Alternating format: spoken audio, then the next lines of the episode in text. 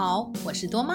家有一个调皮捣蛋且又可爱自信的小胖，我们之间有鸡飞狗跳、斗智斗勇，当然也有温馨感动，有着说不完的亲子故事。我是小李哥，一个容易焦虑的爸爸，家里一样有一个不省心的调皮男娃，每天同样故事多多。在每期多妈来了，我和多妈和大家聊一聊家里那点事儿。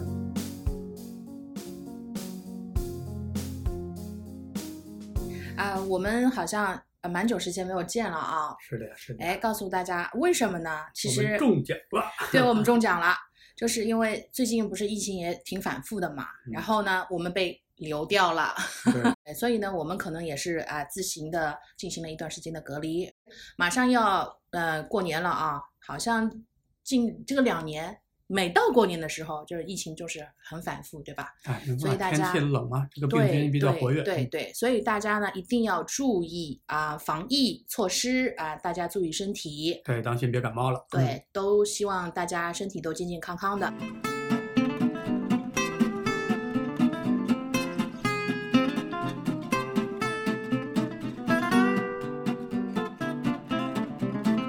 就聊一聊培养孩子的这种金钱观。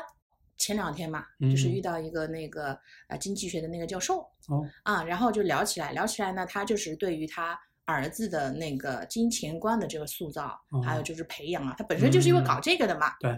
哎，我觉得哎还蛮有意思的。结合我们家那来看，嗯嗯，哎呦，现在对钱没概念，这个东西其实挺让人头疼的。对，嗯是的，是的，是的，就是这个经济学的教授啊，他的一些做法，其实跟我们家就是我跟多爸对于嗯小胖的这个做法跟要求，还还还还蛮相似的。哦呃说明我这方面对啊我这方面还可以哈。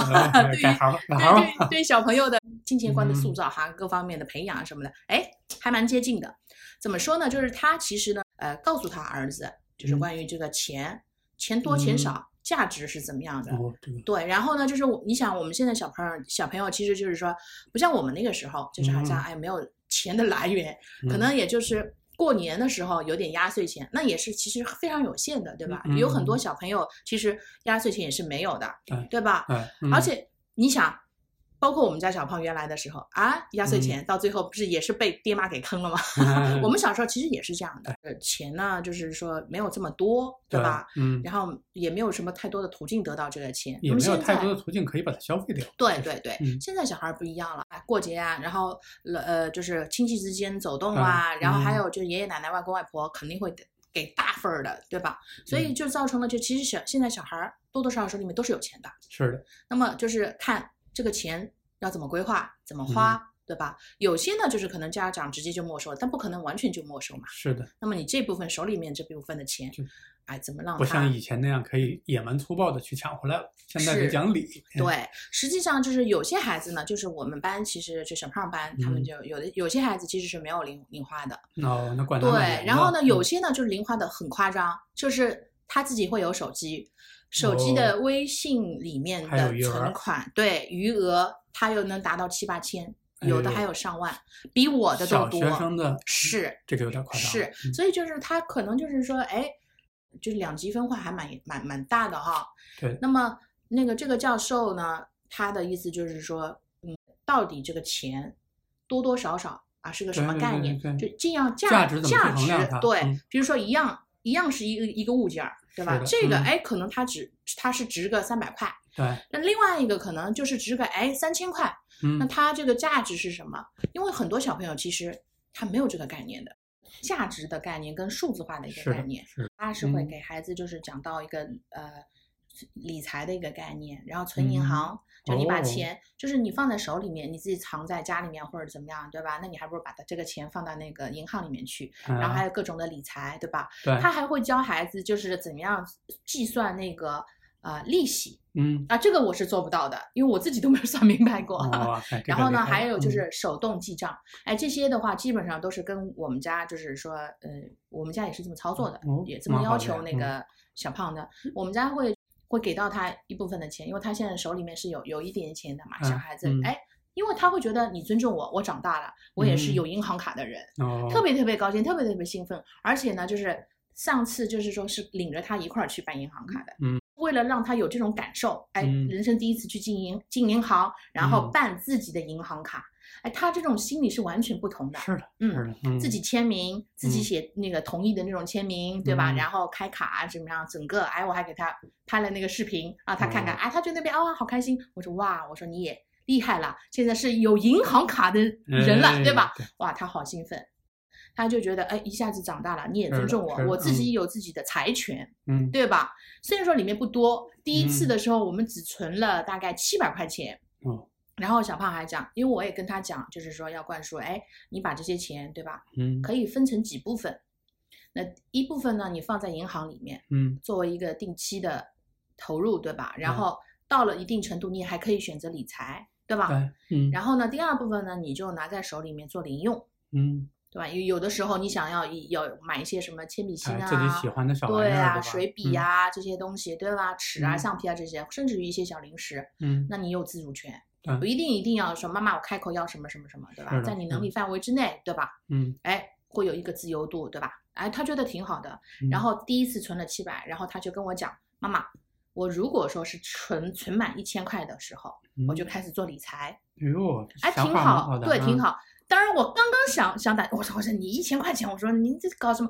马上打住就，哎，我说挺好的，对，不能对吧打击太阳。我说哪嗯怕就是说一年才几块钱，是的，对吧？那也是你理财得来的。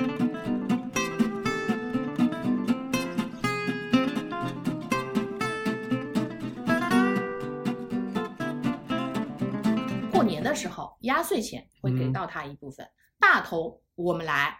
因为之前不是有过那个，我们之前讨论过这个问题。嗯小胖就是说，妈妈，为什么我的压岁钱就是你给你拿走了呢？是给我的压岁钱呀。那个时候他大概是三年级提过这样的问题，然后我说，因为过年的时候其实我们的还不少，因为我爷爷奶奶给的多嘛，嗯，对吧？基本上就是，哎呀，其实还蛮大一笔钱，就已经开始在意这笔钱的存在对，蛮大一笔钱的。我我嗯灵机一动，我是说了嘛，我说哎可以啊，那你想想看啊，你的那个学琴的费用呀，游泳的费用啊，当时我们还有游泳嘛，嗯游泳的费用这些，那就你自己来支出嗯啊。他算了算了算了，不划算嘛，嗯那那那行吧，至少过年的时候给我点过节费嘛，对吧？好，嗯可以的。那么这是一部分的收入，还有一部分的收入是什么？就每个月嗯，我们给工资。哟怎么来？哎，嗯怎么怎么讲呢？每个月我们现在他现在五年级嘛，每个月给他五十块钱，一个月一给啊、可能是一个月或者两个月。这个机遇什么给的？我们的嗯概念是什么呢？我们是，我们是整个是家庭三个嗯人，嗯就是家庭成员。你主要的工作就是学习，但同时你要承担一部分的家务劳动。哦，有的时候就是说拖拖地板啊、倒倒垃圾啊，然后洗洗碗啊，这都是应该的嗯啊！不要跟我讲妈妈我不要，妈妈我不肯，什么什么什么的。我说嗯没有，没有爸爸都是应该的，妈妈都是应该的。你是家庭成员之一，你必须也付出。我我对吧我老婆也是在这个类似的方向引导她。嗯嗯但是我老婆吧，她特别喜欢薅羊毛，啊就是基本上他不管买什么，嗯有名儿的没名儿的，有品牌没品牌的，嗯先会看平台有没有减的那种券再看看嗯银行有没有减券再看看第三方的支付平台有特别没有减。会生活对，基本上这几个东西下来之后，才能减嗯到一半以上。哦，那很厉害。对，然后我儿子就我就觉得，哎，妈妈嗯又要薅羊毛了。然后昨天昨天去买东西，嗯，然后那个店里现在是正在搞活动嘛，嗯只减百分之十左右，嗯可能要到周五的样子，能够各种东西啊弄到一起，能够减掉一半以上。啊，我老婆就说服他说，我们周五再买好不好？我儿子已经疯掉了，绝对不能等到周五了，我用我自己的钱买，嗯行 不行？我今天就想要，今天就已经百爪挠心了那嗯种感觉。我用我自己的钱，对我不用你的钱，好不好？嗯行，嗯行，买完之后，然嗯后买完之后，他嘴上还不闲着，就跟、跟他妈说，嗯，早晚那只羊让你薅秃了，薅秃了就没得薅了，像我这样才能循序渐进，嗯，还挺有意思的。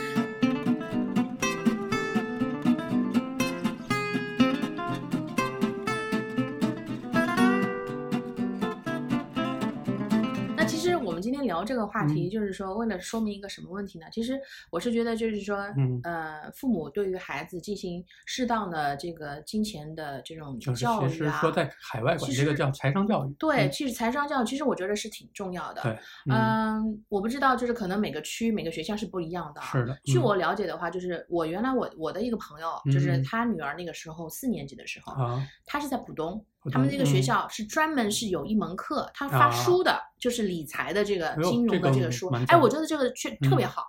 那当我儿子就是读四年级的时候，他们学校是没有这门课的。啊，哎，但我觉得可能是学校特色。对，嗯每个学校可能每个区是不一样的，是的但是我是觉得，嗯哎，那个时候就就给我一个启发，说，嗯哎，这个还也是需要教育的，也是嗯需要引导的。我觉得这方面是特别好的。所以财商教育其实更多的，我觉得就是灌输什么是个人的东西对，什么是家庭的，什么是共有的，什么是他人。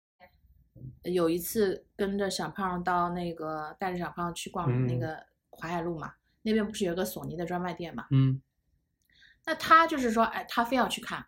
那个时候他说，哎，他对于那个摄影特别感兴趣哈。哦，我说你小小的年纪还懂啥摄影啊？当然我没有当面就这么说哈，啊我在心里面嘀咕，嘿，还还知道，就是嗯他、他玩的那种，就是好像不像他这个年龄段嗯该有的那种，特别相对来比较成熟那种。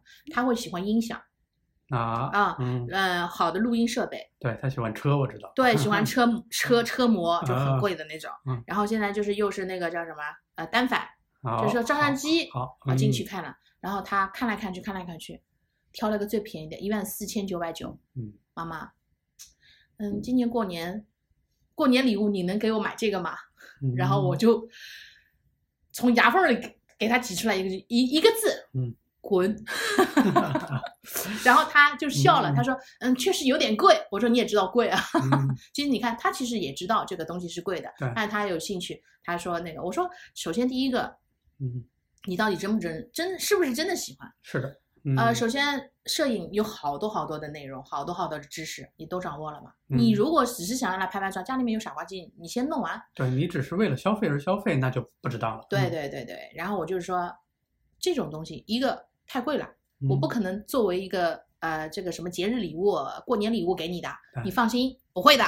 我说你现在不是在存钱嘛？或者就是等你以后长大了之后拿了第一笔工资，哇，特别有意义，你奖励一下自己，我觉得是挺好的呀。嗯我说这个不是心情各方面都不一样，对吧？对他想想也是嗯有道理。他说那我再看一看。嗯 其实他是有一个呃贵跟便宜的，然后有价值的金融，他已经在思有这个钱的使用了。对，对，然后嗯就是里面很多的，就是说那个 MP 四、MP 四啊，就是就是播放器，还有就是录嗯音设备，不是索尼不是很专业的嗯嘛？他在那边分，然后听了半天对啊，就这种，其实我们不反对消费，小朋友的消费也是合理的，只要喜欢是真的喜欢，对发自内心的去去想要收集这个东西，或者是去尝试这个东西，，对对然后又合理的去考虑到我的一个自己支出的一个情况，是所以财商跟情商是结合到一起的。对对对钱固定在那儿就是死的，是你让它只有流通起来才是货币，货币就在于流通嘛，对吧？金钱上的这种观念啊，这种教育其实反过头来你还会看到，就是可能你的这个方面的教育还会衍生出对于他情商的一个影响。而且很多其实就是跟父母的职业也有一定关联，对吧？你父母从事这个行业，嗯嗯，啊子女耳濡目染，对他自然就有了这个就是一个理财习惯了。对比如说巴菲特六岁的时候就跟着高通的总裁进了那嗯个那那个证券交易所，对。他看到的东西是不一样的，他自己去去想要做的东西也就不一样。嗯，所以，但是就是说，嗯，不是每个人都是从事这样的行业的。但现在整个于社会的其实信息是透明的嘛，，但是对于嗯就是家长来讲，我是觉得你要给他树立一些正确的、对有导向性的这种对，你让他去看一些什么样的东西。其实现在收集的素材不难，对。上海证券交易所随时开放，你想去，对任何人都能去。关键是嗯什么？就是说，你不要说这些东西，对吧？嗯你就是说你家里面每个家都有存款吧？我相信，都在炒股吧？对我相信嗯每个人都会有做理财吧。嗯，而你把这些东西，你跟孩子对你跟孩子大概的讲一讲，你不要避讳，就是说我们家到底有多有钱，到底多没钱，对吧？嗯但是你要你要给他有一个这样金钱的概念，哪怕就是嗯说你像去趟超市，你看看价格，比比不是说你要想吃什么就拿一下，是的，对吧？嗯我们小的时候就是说去超市，跟、嗯。跟跟那个小胖就是说你一次只能拿一样东西，那嗯。然后大概是什么范围内的价格，什么范围内的那他会去看，首先一个有是有一个取舍，第二个他嗯。会考虑到金额，第三个就会考虑到我到底几个里面挑哪个，还有呢价格要合适，比如说给他二十块钱上限，对吧？他想啊，我买五块钱的我不划算，因为我只能买一样，是的，对吧？嗯然后几样几样里面，我这个三个三样都挺喜欢的，一个是五块，一个是十块，一个是十九块九，嗯那我可能就挑个十九块九的，我在能力范围内，是的，对吧？或者就是如果是那个时候，我就说，哎，那你可以买两样，二十块钱能买两样，那他有可能买一个五块的，买一个十块的。对，哎，这个你看，我觉得还是也挺有用的。对，我跟你们差不多，啊我们也是，就是把钱给到他，五块钱给到他，嗯就是特意的拿来现金给到他，嗯让他去结账，啊，对，自己去挑完了自己去结账，这样找零多少他还会算一算，对对对对对，是这样。然后找完零儿也给他，他有时候就会权衡了，我买一个东西找的零儿怎么办？这个找的零儿多少，涉及到我实际输口袋的钱和拿到的东西。对呀、对呀、对呀、其实你看他，他其实也是在思考。其实就在一些小事上，我觉得嗯让孩子亲力亲为的去，嗯，不一定什么都要家长去代劳嘛，吧？对对对，而且有的时候就是说不要避讳，就是好像不要在孩子面前谈钱。其实有的时候你有必要的，对吧？嗯跟他要灌输一些这样的一些知识啊，或者是一些信息啊，我觉得有必要。你你不会让你讲啊，我们家啊，我们家有多少多少存款，这个没有人让你嗯去讲这个，对吧？但是。呃，怎样的一个处理？我们是怎么样用钱的，对吧？嗯或者你看水电煤一个月大概会有多少？你看现在小朋友一个月水电煤大概会有一个什么范围？他们是没有概念的。是的，嗯，啊，我们家有的时候我说，哎，要要要今年啊这个月要水费啦，或者怎么样啦。虽然说是网上交啊，我有的时候我可以给给他看的，或者怎么样、嗯嗯嗯啊。我说你看，就夏天大概电、空调用的比嗯较多，那大概是在一个什么范围，他就会有一个概念。对，他会懂得节约，懂嗯得嗯，不要去各方面的浪费能源，对各方面的对吧？嗯各方面的一个概念，对。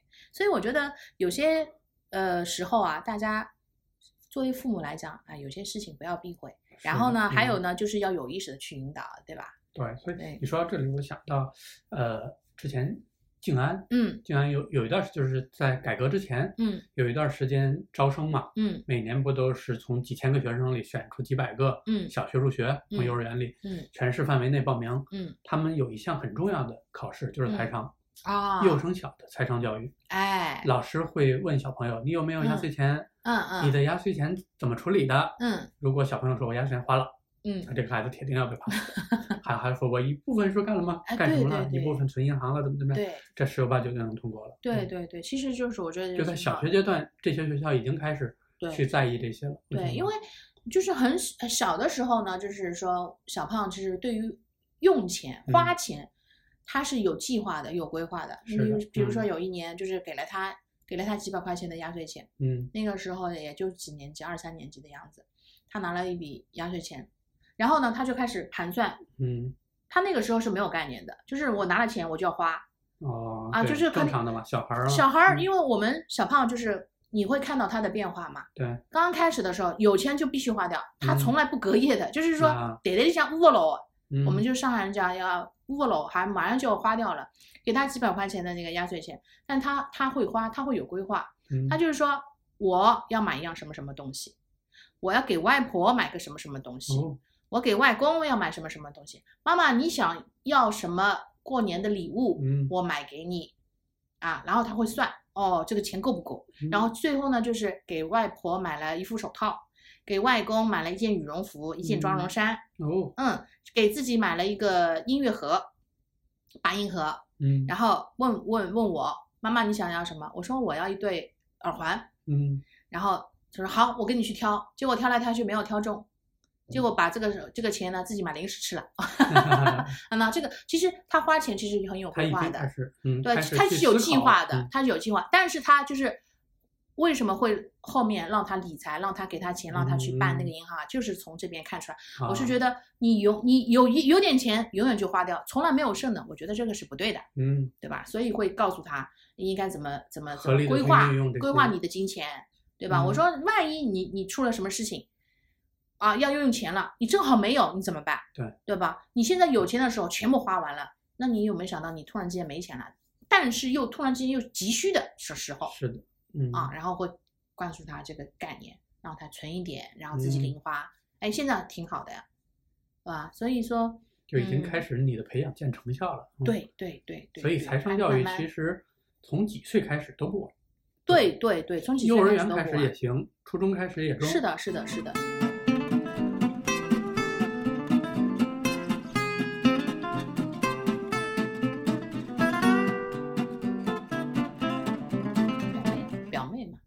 也是这样子的。他嗯是从小就是他爸就属于那种比较溺爱的。嗯我们那个时候很小的时候就没有什么零花钱的嘛，就是一毛两毛的这种，啊对吧？嗯五毛啊什么的，他就是一块两块的给，嗯那一次性这种的，想吃什么就给什么，到最后就是花钱就大手大脚，嗯，就没有什么概念。就是工作了好几年，什么一点存款都没有。对啊，所以老祖宗有一句话嘛，叫“寅吃卯粮”，嗯，对吧？你就是把之前的、之后的钱全都吃光了，对，因为我们受到的教育就是节省、节约，你一定要有存款，要有余粮，嗯，对？吧？因为爸爸妈妈那个时候就是他们那个年代过来的嘛，对对对，就受到他们的影响，对吧？其实深挖洞广积粮对，是是，其实其实也是一种家庭教育啦。嗯，他们以身作则啊，嗯比较那个，对吧？但是现在的话，你看就不一样了。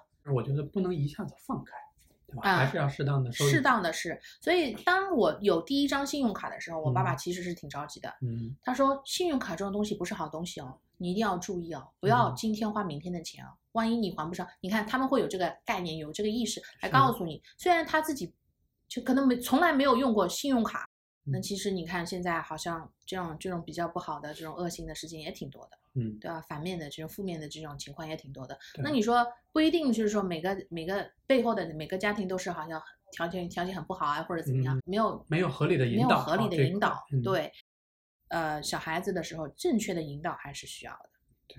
家长还是要需要有这样的意识，对吧？一样的对，至少我们把我们的成功的经历、失败的经历都跟孩子分享分享，对对孩子能够自己他有分辨力的，对，只是我们给大家提提一个小建议或者提个嗯醒，有一个比较成熟的啊，比较健康的一个消费嗯观、金钱观，是对吧？好，那要不今天我们就聊到这儿。好的，好，各位拜拜。好，再见。